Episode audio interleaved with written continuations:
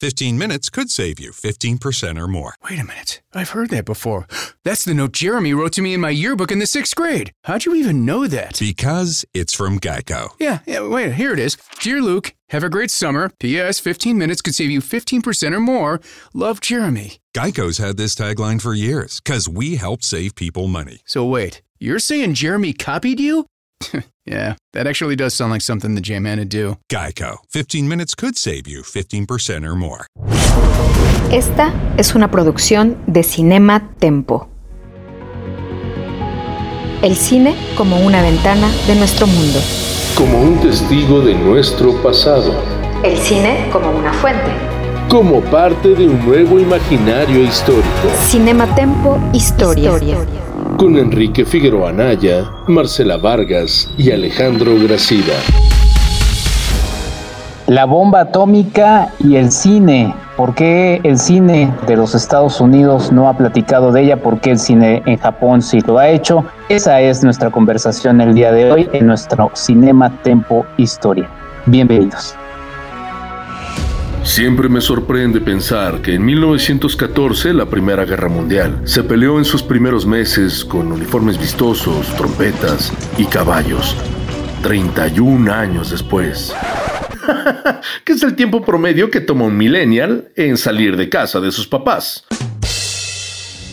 Terminaba la Segunda Guerra Mundial con portaaviones masivos, radares y, claro, dos bombas atómicas. Con la detonación de las bombas que los Estados Unidos de América dejaron caer sobre Hiroshima y Nagasaki, el hombre entró a un mundo de nuevo terror. Y así, durante muchos años, la amenaza de esfumarnos en un aire incandescente ha marcado la pauta de las tensiones mundiales. What kind of a peace do I mean and what kind of a peace do we seek? Not a Pax Americana, enforced on the world by American weapons of war. Recordemos que estas bombas no cayeron sobre un campo de batalla. Horrores del calibre del holocausto. Los bombarderos sobre Dresde o de las violaciones en Nagasaki también inauguraron el nuevo perfil de las víctimas de los conflictos armados en adelante. La población civil. 75 años después, ignoramos las razones que llevaron al presidente de los Estados Unidos, Harry Truman, a lanzar dos armas atómicas sobre la población. Hay más chismes que hechos. Se dice que trató de evitar una invasión en Japón, pues él pensaba que costaría la vida de muchos de sus soldados, ya que los japoneses habían mostrado como un pueblo muy aguerrido. Se cuenta que se eligieron las ciudades de Hiroshima y Nagasaki, dado que ninguna de las dos había recibido ataques aéreos de importancia. Esto permitiría distinguir con claridad los efectos de las bombas sobre los edificios y sobre la población. Un experimento. They are the focus of evil in the modern world. Otros aseguran que fue una simple advertencia de Stalin en los albores de la Guerra Fría, que ya empezaba a librar en territorio alemán, chino y coreano. Una muestra violenta y funesta del gran poder bélico de Estados Unidos. Una advertencia efectuada en territorio japonés sobre población ajena a la URSS. Y los efectos, si fueron sorpresivos para la comunidad científica, contundentes para Estados Unidos e inimaginablemente terribles para los miles de víctimas. La primera bomba atómica detonó 600 metros sobre Hiroshima. Provocó una bola de fuego que ardía a más de un millón de grados centígrados y tenía un diámetro de 256 metros, el área equivalente a unas seis canchas de fútbol profesionales. Se estima que en Hiroshima murió el 30% de la población al instante. Aún ahora se desconoce el número total de víctimas fatales, que oscilaría entre 90.000 y 200.000, entre los que se incluyen las personas que recibieron la lluvia negra que siguió al estallido, así como la gente que sufrió quemaduras severas o desarrolló cáncer después de estar expuesta a la radiación originada por la bomba. Tres días después, el 9 de agosto, Estados Unidos lanzó en Nagasaki la segunda bomba atómica de la historia y hasta el momento la última. Los efectos catastróficos fueron menores que en Hiroshima gracias a las montañas que rodeaban el centro de la explosión. Las víctimas mortales se calculan entre los 60.000 y los 80.000. Las imágenes de los efectos de las bombas atómicas dieron vuelta al mundo, provocando terror y desolación. Los miles de supervivientes llevaron toda su vida huellas visibles e invisibles de la tragedia. Estas huellas los aislaron en el Japón que trataba de reconstruirse después de la guerra y marcan también una frontera de la que no hay regreso en la humanidad.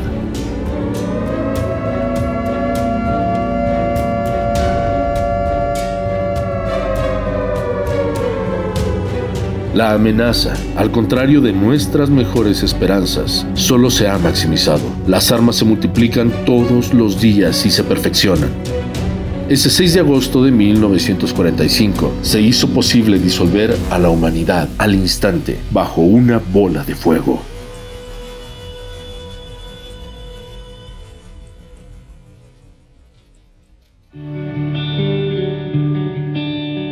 De 60.000 a 80.000 muertos instantáneamente por la bomba atómica en Hiroshima, eh, dejando a cerca de 200.000 eh, por ahí de 1950 y aproximadamente 40.000 instantáneamente en Nagasaki y terminando en un número de 80.000 aproximadamente en aquellos años. 75 años de lanzamiento de las dos bombas atómicas que los Estados Unidos de América eh, pues sí, lanzaron sobre, sobre japoneses en el marco de la Segunda Guerra Mundial, un evento que se ha recordado este 2020 y que creí oportuno hablar de ella sobre cómo se ha tratado en el cine.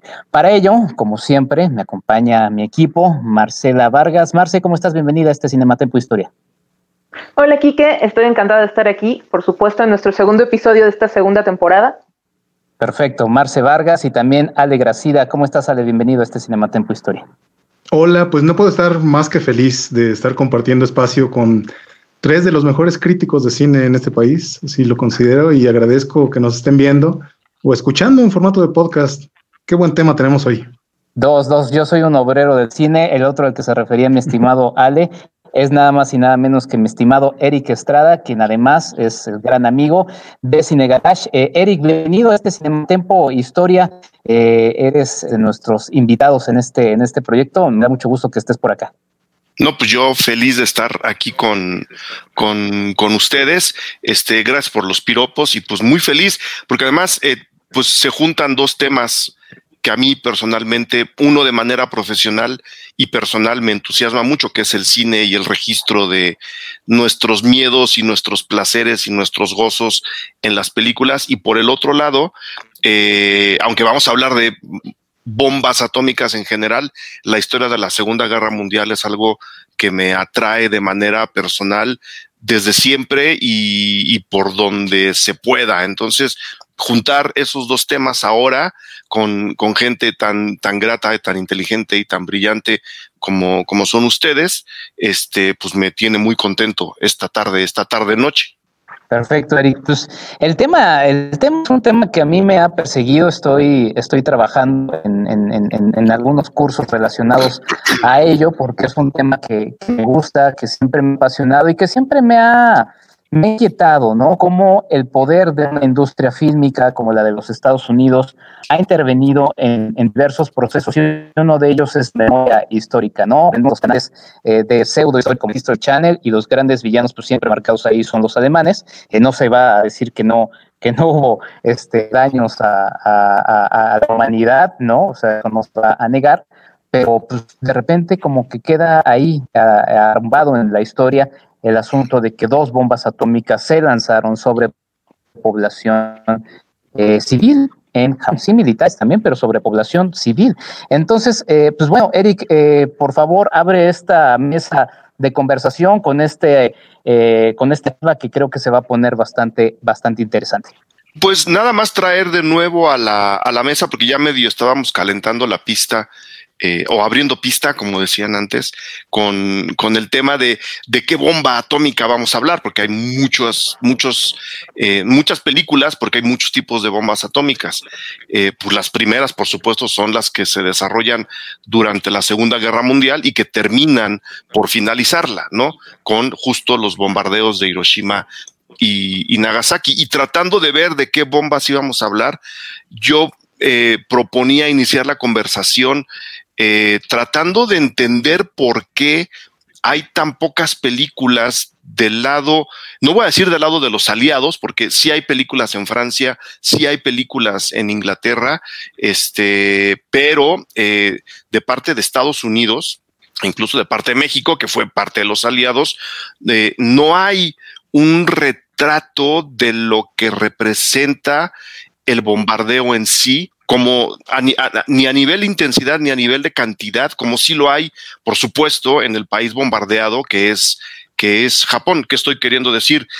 A nuestros amigos gringos como que todavía no les acomoda mucho el hecho de que si bien había muy pocas posibilidades de terminar la Segunda Guerra, además de, la, de los bombardeos atómicos, pues acabaron lanzando dos bombas atómicas, como bien decían en la introducción, oliendo mucho a experimento y oliendo mucho a intimidación hacia el nuevo enemigo que ya se les empezaba a levantar enfrente, que era la Unión Soviética, eh, que, es, el país que termina la guerra en Europa, eh, eh, sí está bien el día de y todo aquello venían, venían contrapunteando, pero el ejército rojo es en realidad quien termina con la dominación nazi, quien termina incluso con Hitler, y son ellos los que triunfan en la guerra en Europa. Con ese poder y esa moral levantada, eh, independientemente de los millones de, soldados muertos que se pueden contar,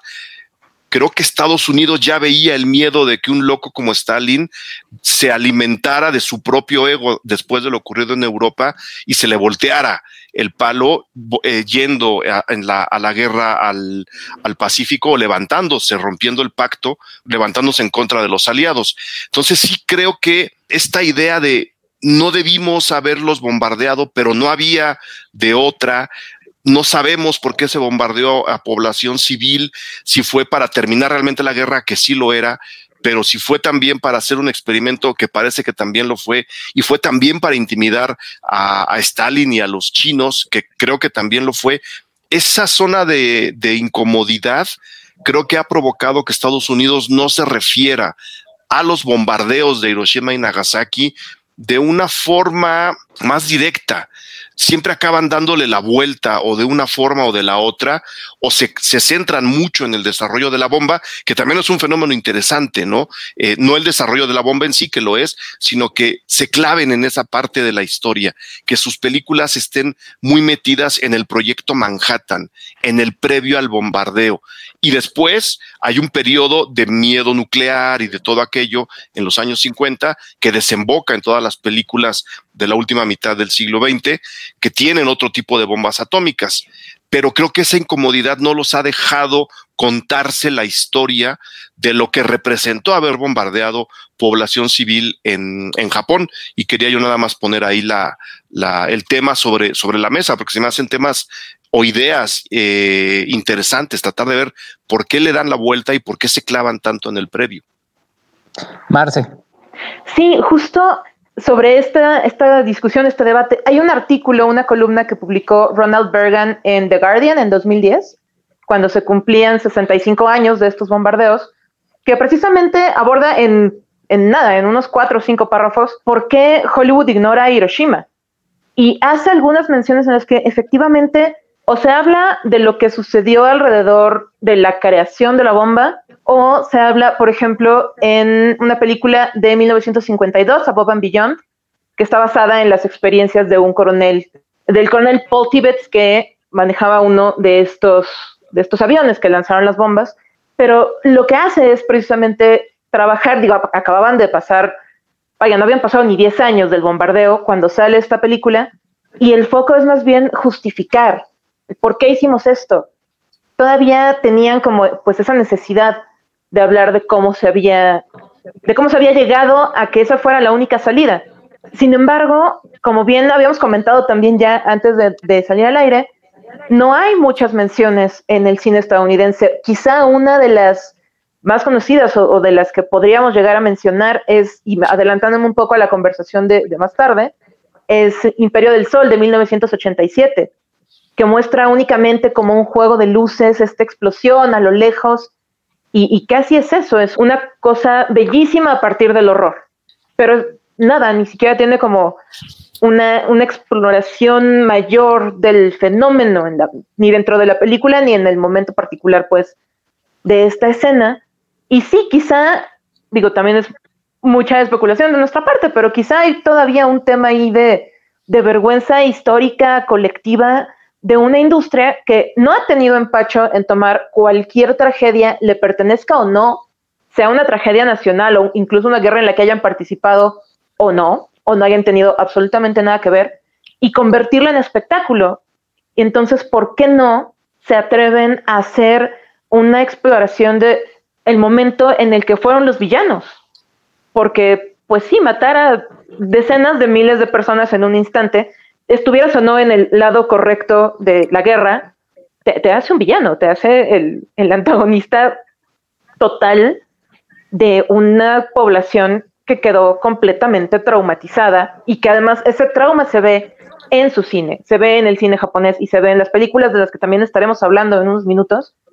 Pero es un debate muy interesante porque si no han tenido empacho en mostrar los claroscuros de otros momentos complejos de la historia estadounidense, quizá ahora con, con las nuevas lecturas que se están haciendo, tal vez incluso de temas de representación racial, podrían llegar en esta generación de cineastas jóvenes o la que venga podrían llegar a explorar más estos temas. No lo sé, eso es muy pensando a futuro, que mientras más el cine estadounidense se abre a esa posibilidad de la introspección y de pues ver cómo Estados Unidos a veces es completamente el villano, quizá en el futuro haya la posibilidad de ver alguna película que explore ese momento.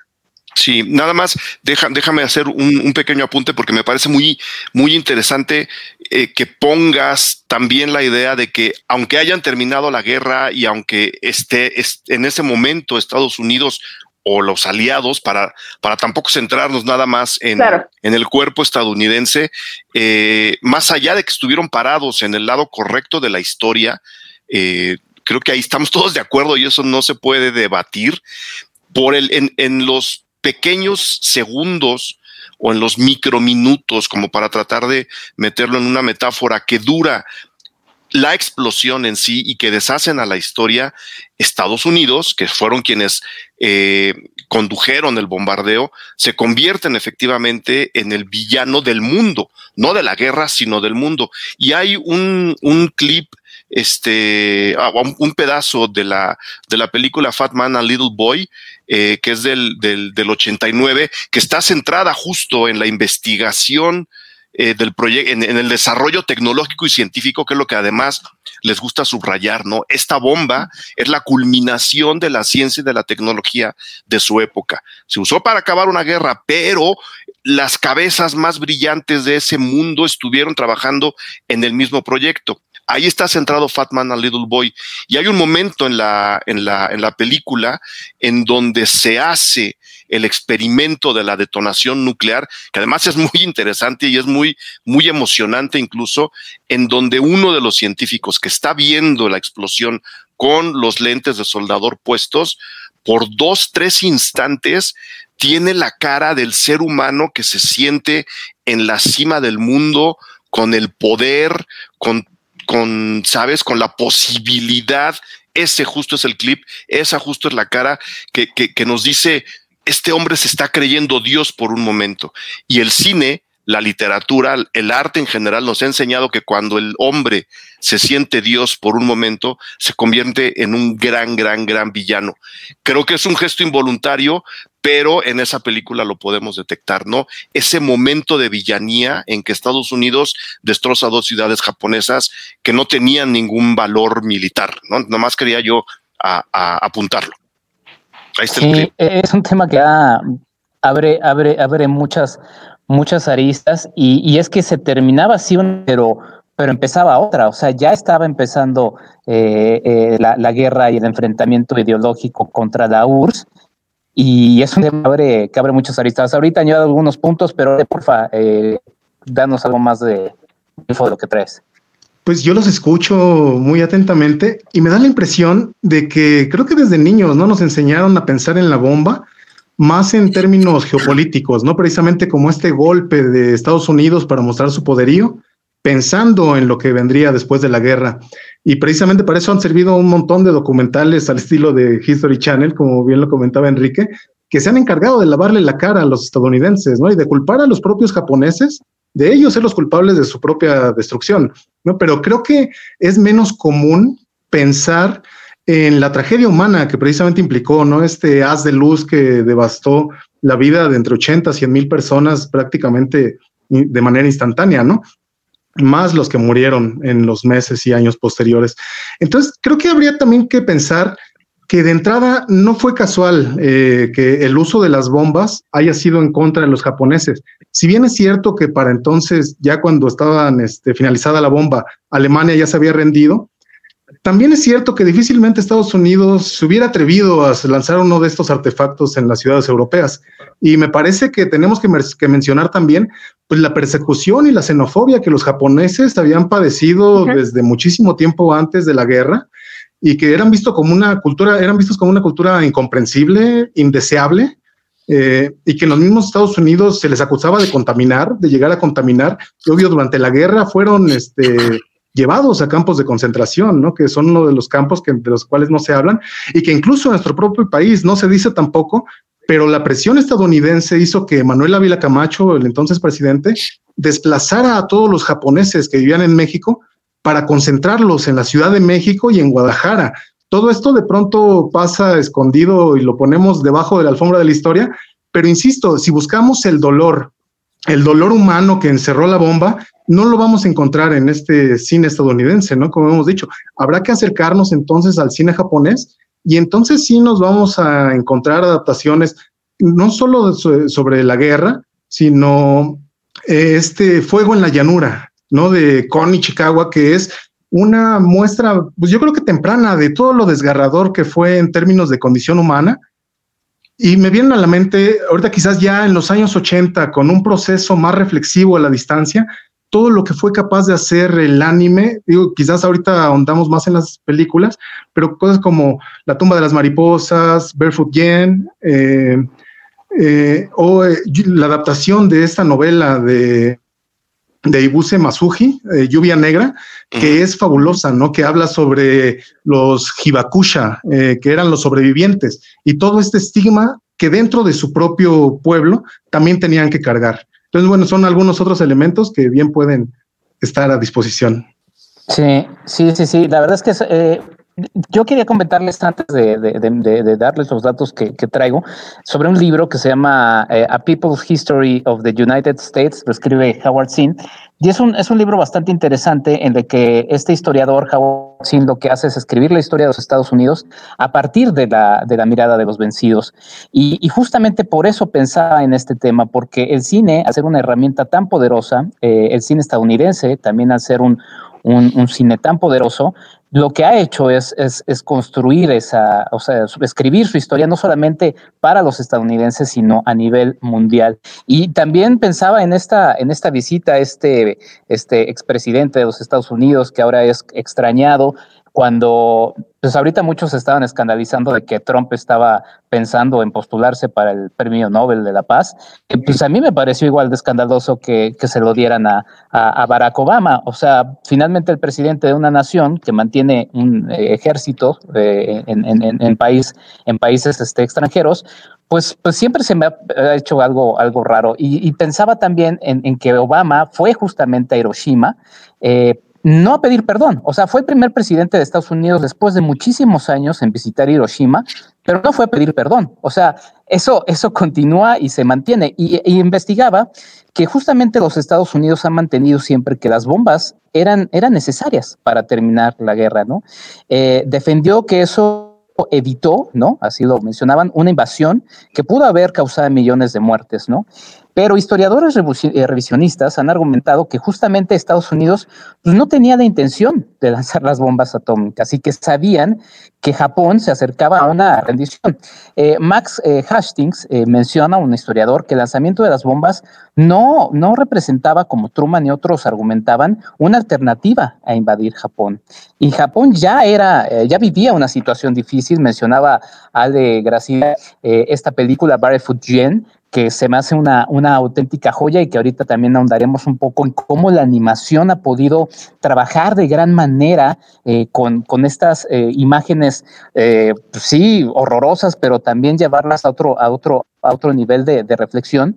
Y es que el debate de la invasión se, se, percibe más como una propaganda, ¿no? Para ocultar un poco las razones detrás del lanzamiento de las bombas. De hecho, hay evidencias eh, que muestran que los lanzamientos de las bombas pues no forzaron a Japón a rendirse. La decisión vino el 8 de agosto del 45, cuando la URSS declaró guerra a Japón. De hecho, el general Dwight Eisenhower mencionó así textualmente, Japón estaba en ese momento pensando en rendirse de la manera pues más honrosa. Y no era necesario, menciona, no era necesario lanzarles esa cosa horripilante. O sea, Eisenhower mencionando eso. El historiador Paul Hamm menciona, debemos reflexionar como historia y civilización si aceptamos que las atrocidades japonesas justifican la atrocidad estadounidense como una respuesta y las bombas se perciben más como un mensaje a Stalin eh, y a la URSS. ¿no?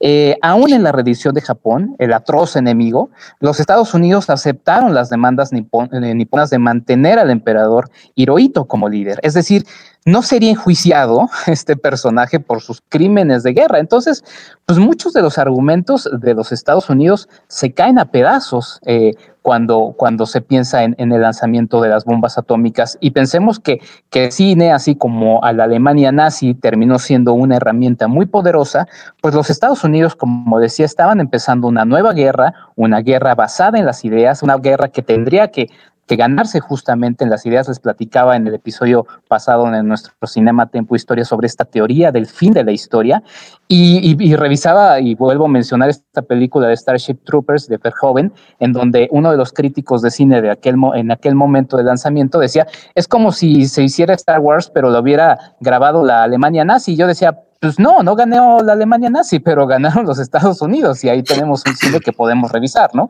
Entonces, bueno, esos son algunos, puntos, Eric. Eh, no, me, me, llama la atención justo esta reflexión sobre, sobre, sobre Japón. Y sí, ahí están, ahí están las películas, ¿no? Y ellos son los que se han enfocado en la crudeza del bombardeo, eh, de lo que pasó eh, poquito antes, durante y después, ¿no? Está, está los, los niños de Hiroshima, de, de, Kaneto Shindo, que es del 52, muy cercana a los bombardeos, que es justo, ¿no? Tratar de ver qué es lo que había pasado en la explosión y todo lo que ocurrió después. Eh, ya mencionaron a este Hadashi no Yen o eh, Hiroshima Yen se llama también, y, y Lluvia Negra. A mí lo que me llama la atención, tomando en cuenta esta este juego de hacerse tonto del cine gringo, de las bombas atómicas, pues ahí están, nosotros las hicimos, pero no queremos hablar de ellas. Eh, me llama mucho la atención y creo que eso también lo marcó como hombre, como artista y como cineasta, que la crítica, ahora que hablabas también, ¿no? de, de todas las atrocidades japoneses, japonesas dentro y fuera de su país, porque el sistema militarista que se impuso desde, desde su emperador fue realmente atroz e inhumano sobre su propia población civil, me parece muy ilustrador y, de, y, y como me dan ganas mucho de reflexionar al respecto, que la crítica a quien construyó esas atrocidades, es decir, al gobierno japonés, a, eh, la visión dura sobre cómo se militarizó al país, cómo se le llevó a una guerra que no tenían que haber peleado, porque es eso también otra parte de la historia. Japón se mete entre las rendijas del, del conflicto político e inicia la guerra, pues porque se creían, yo creo que invencibles. Esa crítica vino a partir de muchas películas de Akira Kurosawa, que tiene una película eh, eh, que reflexiona sobre los bombardeos de Hiroshima y Nagasaki. Muchas películas de Kurosawa, muchos de sus dramas urbanos son una visión crítica y muy aguda sobre el proceso de militarización de Japón y cómo se oprimió a la sociedad civil en su momento. Eh, como para señalar también, ¿no? Que si bien hubo atrocidades y eso no justifica las bombas, pues bueno, esas atrocidades tuvieron también una mente o un grupo de mentes bastante desquiciadas detrás que hicieron de Japón todo un desastre social que se tardaron, si es que ya lo han hecho muchísimo tiempo en, en, sanar. Creo que la visión de Kurosawa sobre cómo se construyó el Japón que fue a la guerra, no deberíamos de olvidarlo y por supuesto, este, ver sus, sus películas creo que, creo que nos va a llevar a un, a un mejor entendimiento de a dónde llegó ese, ese país y por supuesto hablar de Rapsodia en agosto, que de nuevo habla de los bombardeos de Hiroshima y Nagasaki desde la perspectiva que a, que a Kurosawa le, le, interesó todo, toda su vida, que es un encuentro de generaciones. La generación que vivió el bombardeo, representada en la figura de la abuela de esta familia común y corriente de Japón, la generación que creció después del bombardeo, que vio el renacimiento de Japón, si es que eso ya terminó, y los niños, los hijos, los más jóvenes, que no tienen idea de lo que es la bomba atómica, que no tienen idea de lo que es Japón. Con todo lo bonita que es la película, también hay una visión muy crítica de nuevo hacia el país que se metió a una guerra que probablemente no debieron haber peleado jamás. Que no se nos olvide Rapsodia en agosto.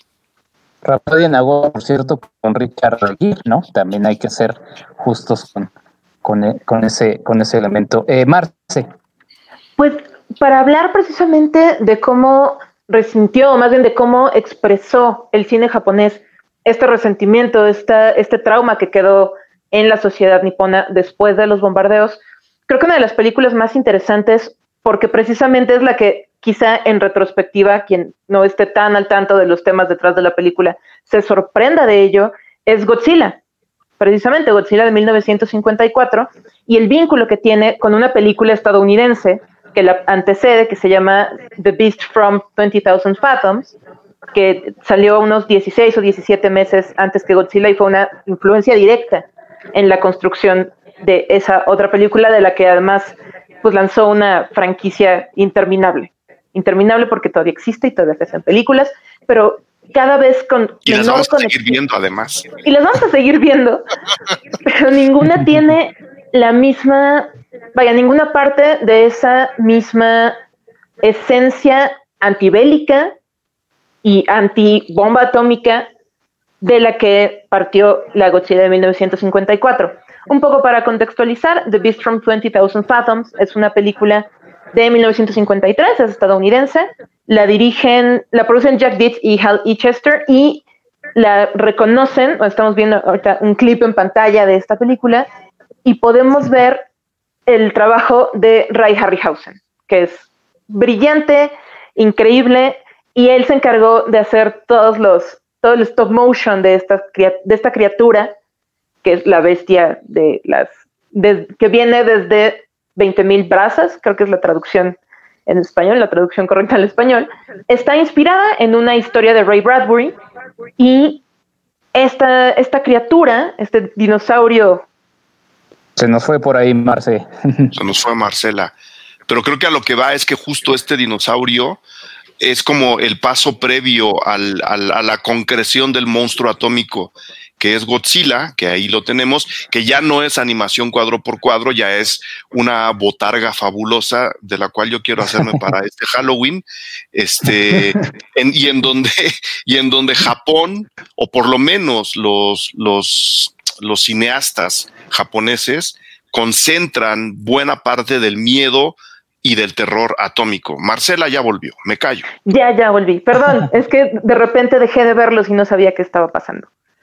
Pero como les decía, esta película, bueno, esta criatura que, protagoniza The Beast from 20,000 Fathoms es el resultado de una prueba atómica en, en el círculo ártico. Y la película americana, la película estadounidense, no tiene, por supuesto, tiene apenas, digamos, trazas de, de, quizá no deberíamos volver a usar esta tecnología atómica, pero es, es más bien, no es un juicio, es una sugerencia, de esas sugerencias de la ciencia ficción que pueden quedarse ahí para la sociedad. Sin embargo, cuando en, en Japón están preparando, están preparando una película completamente distinta y el director Ishiro Honda descubre junto con sus productores, descubre esta película estadounidense, la toman como base para crear su propia historia. Entonces la versión de Godzilla de 1954, esta Godzilla original, que parte de una historia estadounidense, es una de las primeras, o quizá una de las versiones más claras de este sentimiento japonés después de vivir una tragedia como la que vivieron. Godzilla se convierte simultáneamente en una metáfora del peligro en el que está, del peligro de destrucción en el que están y en el que estuvieron y por todo el duelo que pasaron, y también una metáfora de esa misma víctima que fueron los japoneses en su momento y que es Godzilla durante la película. Cumple, digamos, un, simbolismo dual, que también creo puede conectarse con este sentimiento de nos metimos en una guerra la que tal vez no debimos habernos metido, sí estamos viviendo de alguna manera las consecuencias de nuestra propia osadía, pero en la figura de Godzilla quedan enclavados un montón de sentimientos que, como solo puede hacer, o como solo sabe hacer la ciencia ficción, permean esta historia y lamentablemente se pierden en las secuelas, tanto en la, incluso en la misma versión estadounidense que se reeditó cuando pues, fue un éxito Godzilla de 1954, la reeditan para el público estadounidense y por supuesto en esta reedición se pierde todo ese sentimiento antibélico, porque ¿cómo vas a llevarle a Estados Unidos esta película sobre un monstruo gigante que está siendo un símbolo de la misma cosa horrible que ellos hicieron? Y las, todas las películas posteriores pues han ido perdiendo esta, este sentimiento, esta esencia antibélica. Lo más cercano que ha llegado a pasar con Godzilla es justo la, no la anterior, sino la, la primera de la nueva era, Ajá. ¿no? Eh, es Gareth Edwards el director. Gareth Edwards. Eh, la primera, la primera Godzilla de Gareth Edwards nos habla, ¿no? De que se trata de un, de un monstruo radioactivo, pero en lugar de llevarlo a, todo lo que nos acabas de contar, lo pone más como un discurso verde, ¿no? Como una especie de símbolo de tenemos que reencontrarnos con la naturaleza y con el mundo y con no somos los únicos en el planeta, pero el miedo a seguir hablando de la bomba sigue presente. O sea, no, no por la película, sigue presente porque evaden el tema. ¿no? Sí, sigue, sigue esa volver a agarrar, se van por otro lado y se van por el discurso ecológico. Sí, aunque bueno, yo ahí sí difiero un poquito. Eh, la historia de Godzilla a lo largo de, y sobre todo de Godzilla japonés, eh, es digna de, análisis, también ando, ando en eso. Y, la verdad es que también ha habido el Godzilla ecológico, ¿no? Desde una eh, rosa gigante este, como enemigo de Godzilla, hasta el más reciente Godzilla live action japonés, que resulta muy interesante y que inclusive también el Godzilla de animación que, se puede ver en Netflix. Eh, en fin, o sea, creo que Godzilla japonés ha tenido un tratamiento muy interesante a contraposición de, como justo decía Marce, el Godzilla estadounidense que lo ha adoptado más como un producto eh, pop eh, sin la reflexión detrás de ello. Pero ahorita me clavo en, Godzilla, la verdad es que también es un personaje que me gusta mucho. Ale, antes de irnos a nuestro corte, ¿qué nos vas a, a platicar? Pues me estaba quedando pensando en, en lo que comentaba Eric de este Japón, ¿no? Totalmente, pues, belicista de la Armada Imperial poderosa. Eh, y me quedé pensando en las posibilidades que nos trae también el cine de propaganda, ¿no? Porque hay que ver, sobre todo en momentos álgidos como los fueron las guerras mundiales, lo que proviene del cine no va a ser nunca casual, ¿no? Los aparatos de censura se vuelven feroces como fueron las mismas guerras. Este, y esto lo digo porque haciendo una búsqueda para este programa, me encontré con unas animaciones japonesas fabulosas de llamadas Momotaro. Es un cuento popular japonés de un niño que nace de un melocotón y que tiene que ir a recuperar su tesoro a una isla endemoniada y que hábilmente los japoneses adaptaron como una animación de propaganda en donde este niño Momotaro es capitán precisamente del ejército de, la Armada Imperial, este, y que entrena a varios, varios animales, varios tipos de animales, para que juntos vayan a bombardear lo que pues precisamente es la base naval de Pearl Harbor, ¿no? Este, la película se llama Las Águilas Marinas de Momotaro y fue tan famosa y tan poderosa en el mensaje que buscó transmitir que en 1945 salió otra película que la pueden encontrar como El Dios de las Olas y en donde el mismo Momotaro está obligando a franceses, eh, ingleses, soviéticos y estadounidenses a rendirse incondicionalmente. ¿no? Este, entonces, esta intención, la intención de estas propagandas, pues siempre era brindar la idea de que pues de que se contaba con una armada invencible, ¿no? Este, dar confianza en el espectador de que está del lado correcto y que todo sacrificio presente va a ser por el bien de un futuro. Y es interesante comparar esto con, por ejemplo, lo que hizo Disney, que platicamos en algún programa pasado de Cinema Tempo, en donde mientras lo que hacía la propaganda japonesa animada estaba era preocuparse por mostrar más un, un orden este, de sus tropas, lo que hacía Disney era partir de la ridiculización de sus enemigos, ¿no? Algunas veces, eh, eh, en el caso de los japoneses, siempre Disney los, los plasmó como si fueran tontos, tontos y físicamente muy débiles. Entonces creo que eh, este tipo de animaciones, los soviéticos también tenían sus propias animaciones plagadas de, de canciones muy belicosas, muy, muy hostiles. También es un, pues son interesantísimas para analizar y para comprender mayormente este contexto. Bueno, antes de irnos a nuestro corte, yo quiero mencionar algo. Eh, en septiembre 7 de 1945, el joven cineasta Sueo Ito ya estaba la ocupación estadounidense, había un control sobre, sobre cómo cómo se iba a manejar la información, porque hasta, hasta 1952, cuando los Estados Unidos dejan de ocupar eh, Japón, eh, hay un control de información, eh, primero para ocultar un poco los efectos de la bomba, la propia población japonesa también se está autocensurando un poco por la culpa de, que, tienen y también por su forma de, cómo viven las cosas. Y eh, a pesar de la censura, en septiembre 7 del 45, el cineasta Sueo Ito comandó un equipo de la Japanese Film Company para capturar la devastación en Nagasaki. Y el productor Akira Iwasaki describió que cada toma de lo que se, de lo que se presentó se le tatuó en la mente. En octubre 24 del 45, el equipo fue detenido eh, por, los Estados Unidos, arrestaron a Iwasaki y el material, eh, pues bueno, eh, fue confiscado.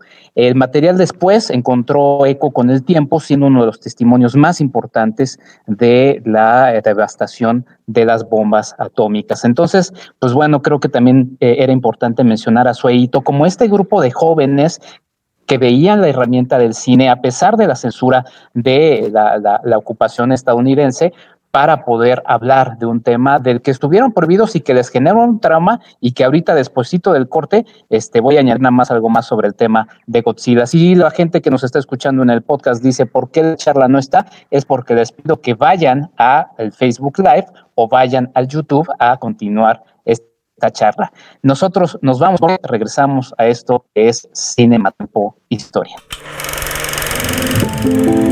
Rescatar, restaurar, catalogar, preservar y difundir. Filmoteca UNAM. En Cinema Tempo. Tal vez has escuchado de algo en México que se hace llamar Cineteca Nacional. ¿O has oído rumores de la existencia de la Filmoteca de la UNAM? Algunos piensan que se trata de un par de conjuntos de salas de cine medio alternativo que se encuentran en la Ciudad de México. ¡Es de hipsters! Y sí, pero también son muchísimo más. La idea primaria de una filmoteca es simple, un archivo cinematográfico. Archivo no como almacén, sino como memoria. Memorias de esas que se ordenan, rescatan, preservan, valoran y siempre, siempre se cuidan para mantenerlas vivas. En el caso particular de la Filmoteca de la se hace mucho más que exhibir películas que no encuentras en las cadenas comerciales. En una visita promedio a cualquiera de sus instalaciones, serás invitado a exposiciones, talleres, cursos y seguramente a revisar una de las tantas publicaciones que llevan el sello de la Filmoteca. Pero tampoco necesitas salir de casa para adentrarte en las labores de la Filmoteca. Su página web grita cine a cada clic y no solo lo grita, también lo muestra. Consulta el inmenso catálogo escrito y audiovisual, date una vuelta por su museo virtual, toma un curso en línea, mira imágenes del México de antes o escucha a los expertos hablando de cine y dirás, ¿y eso para qué me sirve? Esos cineastas premiados no se forman solos. Contar con acceso fácil y ordenado a los audios cinematográficos es información. Ejemplo, información para los próximos talentos nacionales. La Filmoteca es una parada obligada para historiadores que quieren dar más que un vistazo, es indagación multisensorial para reconstruir el pasado. La Filmoteca trabaja duro con otros apasionados del cine en otras latitudes. Festivales, premiaciones, talleres y concursos abren al mundo para que los veas a través de los ojos de otros. Además, el arte es más que contemplación, es también ese reflejo en el que nos vemos como sociedad. En la Filmoteca, el espejo nos proyecta como individuos, ciudadanos y seres humanos. Vamos a vernos a la filmoteca, ya sea de manera física o virtual. En una de esas nos perdemos, o tal vez nos encontremos.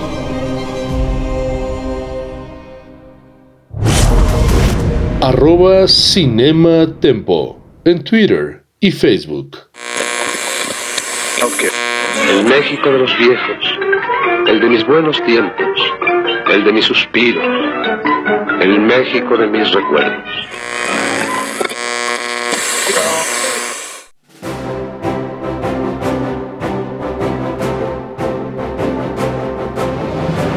A pesar de los pesares, este domingo 27 de septiembre conoceremos a los ganadores del premio Ariel 2020. Y los premios Ariel tienen ya una larga historia en México.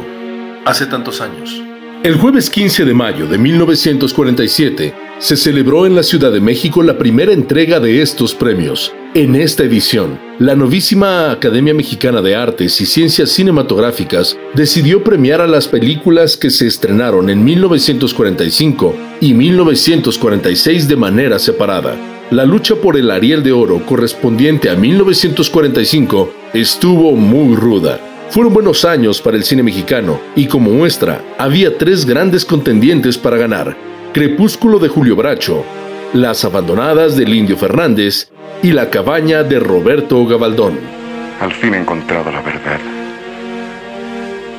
La he encontrado en tu espera, en tu beso, en tu amor silencioso.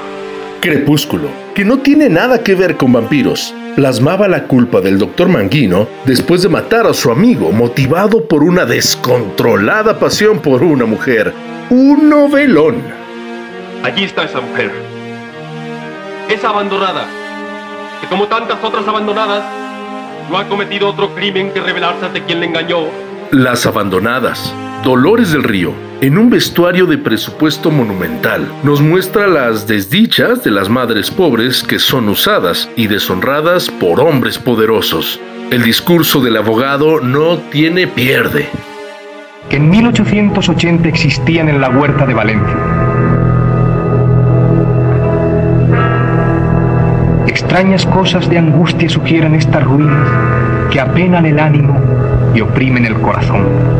Pero el primer Ariel de Oro se lo llevó La Barranca, que curiosamente comparte temáticas con las otras dos cintas contendientes. Esta historia, basada en el libro homónimo del español Vicente Blasco Ibáñez, confronta a la audiencia con la devastadora pobreza rural y la culpa de las masas en tierra que parece maldita.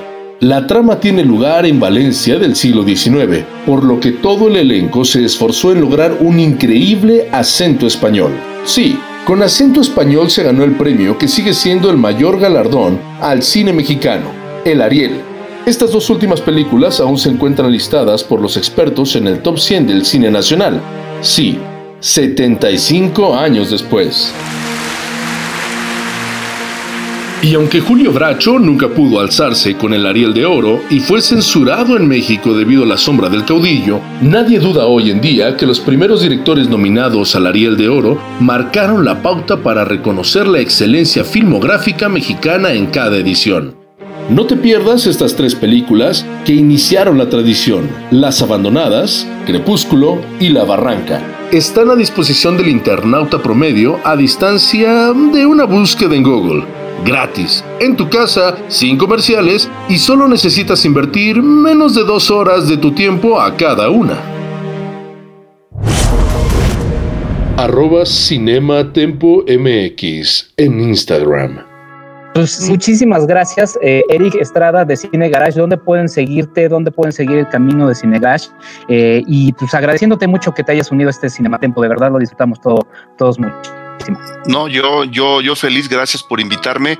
Las redes sociales de Cine Garage son todas iguales. Eh, Cine Garage, Facebook, Instagram y, Twitter ahí, ahí se, se, pueden enterar de lo que estamos haciendo. Ahí tenemos nuestro, nuestro podcast también, eh, los más recientes dedicados precisamente a Akira Kurosawa, a, Batman, que tiene su encuentro con, con, con, una bomba atómica en el infame final de la tercera película, de la infame película de Christopher Nolan.